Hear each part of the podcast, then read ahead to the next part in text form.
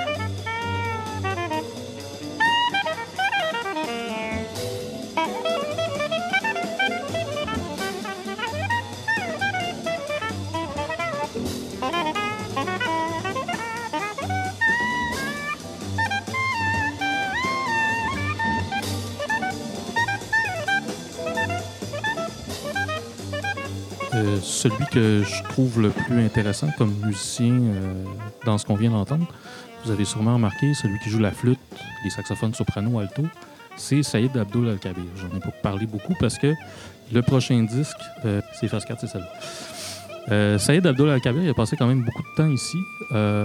son nom de baptême, c'était Linwood Russell Thomas. Et en fait, il, s'est converti à l'islam seulement au début des années 70. Donc c'est là qu'il a adopté évidemment son, nom, le nom sous lequel on, le connaît plus. Euh, il a quand même passé beaucoup de temps à Montréal euh, et aussi à Ottawa. Je pense qu'il a été à Ottawa pendant toutes les années 50 au début des années 70. Puis ensuite, il est venu s'installer ici. Euh, il y avait un café dans les années 70. Je connais un, ami qui est allé et qui m'a dit que c'était assez spécial pour l'époque parce que comme lui et toute sa famille étaient des musulmans, évidemment, donc ça fumait pas, ça buvait pas dans ce café-là. Donc, euh, les gens allaient là pour entendre du jazz, mais il n'y avait personne qui buvait. C'était assez spécial. les gens allaient fumer dehors. Et puis, euh, le seul disque que j'ai trouvé où est-ce qu'il y a son groupe à lui, il est juste sur une face. C'est un disque qui est un concert de musique africaine par une, euh, chanteuse sud-africaine qui était je pense, une protégée de Myriam Makeba. Puis lui était là aussi, probablement, qui a fait la première partie, puis on l'entend juste sur une des faces de ce disque-là. Donc je vous propose, pour terminer la soirée, qu'on écoute cette face-là. Euh, là, on l'a entendu à la flûte, au soprano, à l'alto. Là-dessus, il joue de la flûte. Il joue, je pense, du hautbois sur A Night in Tunisia de Dizzy Gillespie, mais il fait un solo complètement out et très étrange que je trouve vraiment fascinant. Et puis, euh, il joue de la clarinette basse sur la dernière pièce. Donc, euh, petit, extrait de concert du début des années 80. avec ses deux fils, Mohamed qui était tromboniste et puis Nassir qui est batteur qui ont été aussi, je crois, euh, enseignants par après. Euh, tout à l'heure, euh, John Wilde m'a dit que Mohamed y avait enseigné le trombone jazz à l'époque. Donc, voilà. on, fait un, on fait un cercle. Il y a beaucoup de beaux hasards comme ça. Oh, juste une petite chose, je vous mentionne avant de partir. Si vous voulez plus de, renseignements sur les disques qu'on a écoutés ce soir, vous pouvez trouver sur mon blog qui s'appelle Jazz Viking. J'ai écrit un petit texte spécialement pour euh, sur les deux disques qu'on a écoutés ce soir. Puis euh, si, ça vous tente de le ramasser, je voulais vous amener le dernier numéro, mais malheureusement, j'ai attrapé le premier. C'est pas tellement d'importance. Vous pouvez le ramasser. C'est le petit zine, euh, disons, intermittent euh, de l'équipe du 33 tours qui s'appelle Zinil.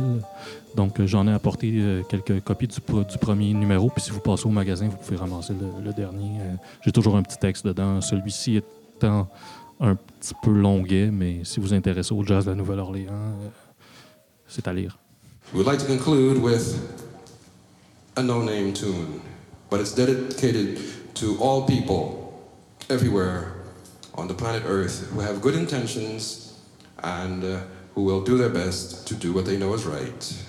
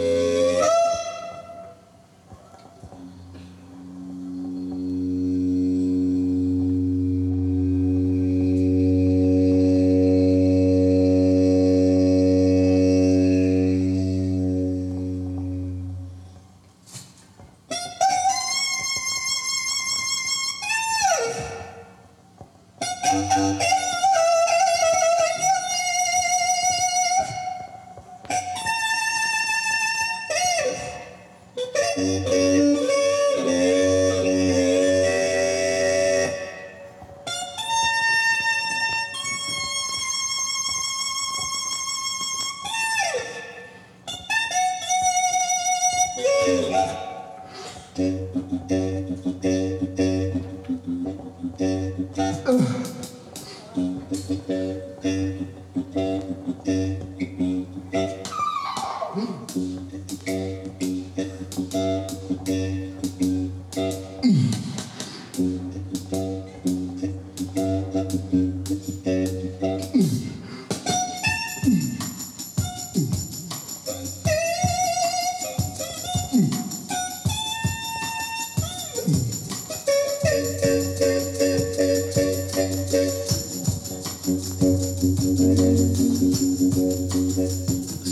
particulier avec ce qu'on vient d'écouter, c'est que euh, on est comme pas sûr c'est quoi l'instrument qui joue exactement.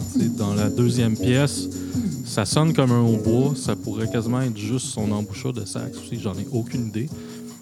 La dernière, ça sonne comme la clarinette basse, mais il fait vraiment des espèces de sons un peu, euh, on dirait otherworldly. Je sais pas qu'est-ce qui est, je sais pas qu'est-ce qu'il y avait cette soirée-là. On dirait qu'il était parti parce que on l'entend sur l'autre disque, nous fait des. Tes, tes influences. Ben, assurément, il a écouté euh, ces, ces- ces musiciens-là plus free, mais en même temps, euh, sur l'autre disque, c'est très bop ce qu'il fait. Il n'y a pas de. Puis, euh, tu sais, je veux dire, par après, il a joué avec des ASP, il a joué avec le, le Duke Ellington Orchestra, euh, disons, post-Duke Ellington, quand, après que Ellington soit mort, c'était son fils qui dirigeait l'orchestre. Puis, euh, il est retourné vivre aux États-Unis. On peut trouver. Sur le web, j'ai trouvé un, petit film euh, qui est assez touchant où est-ce que il est retourné vivre à Harlem euh, par la suite, euh, après, dans les années 80. Puis c'est un petit film qui s'appelle One Drinks and the Other Doesn't. Et c'est la rencontre entre lui, qui évidemment boit pas puisque musulman, et un peintre russe dissident qui était à New York, qui parlait pas du tout anglais, mais qui avait rencontré Saïd puis qui trouvait très intéressant. Donc, c'est de voir un peu la- la- ce que ces deux artistes-là peuvent avoir à se dire euh, en d'autres que des mots, parce que finalement, il y en a un qui peint, l'autre fait de la musique, puis bon, euh, fait que c'est assez bien. Puis euh, en fait, Saïd, il est décédé il y a peut-être juste deux ans. Donc il, a, il quand même vécu assez longtemps, mais qu'il est retourné habiter aux États-Unis. Il a joué jusqu'à sa mort. il- après les années 80, il a pas l'air d'avoir produit beaucoup.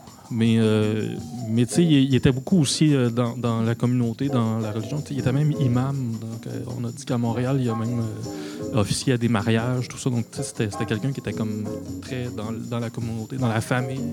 Fait que je pense qu'après un bout de temps, sa, sa carrière musicale a peut-être un peu plus bas. là, mais, ta connaissance, les enregistrements qui existent sur.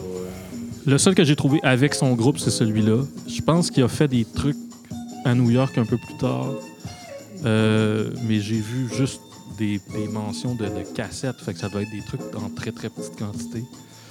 Puis euh, Il n'a pas été réédité. euh, celui-là, non, puis c'est juste une face, comme je te dis, sur ce, sur ce concert-là, enregistré par Radio Cannes au début des années 80.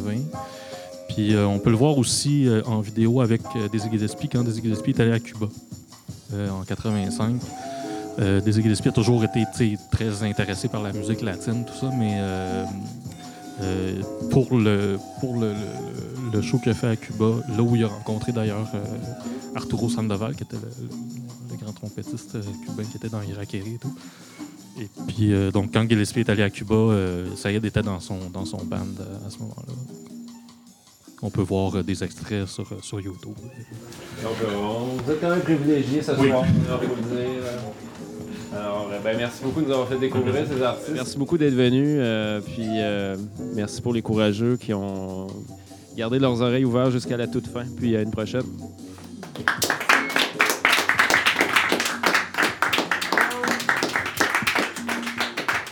Les sessions d'écoute Marteau.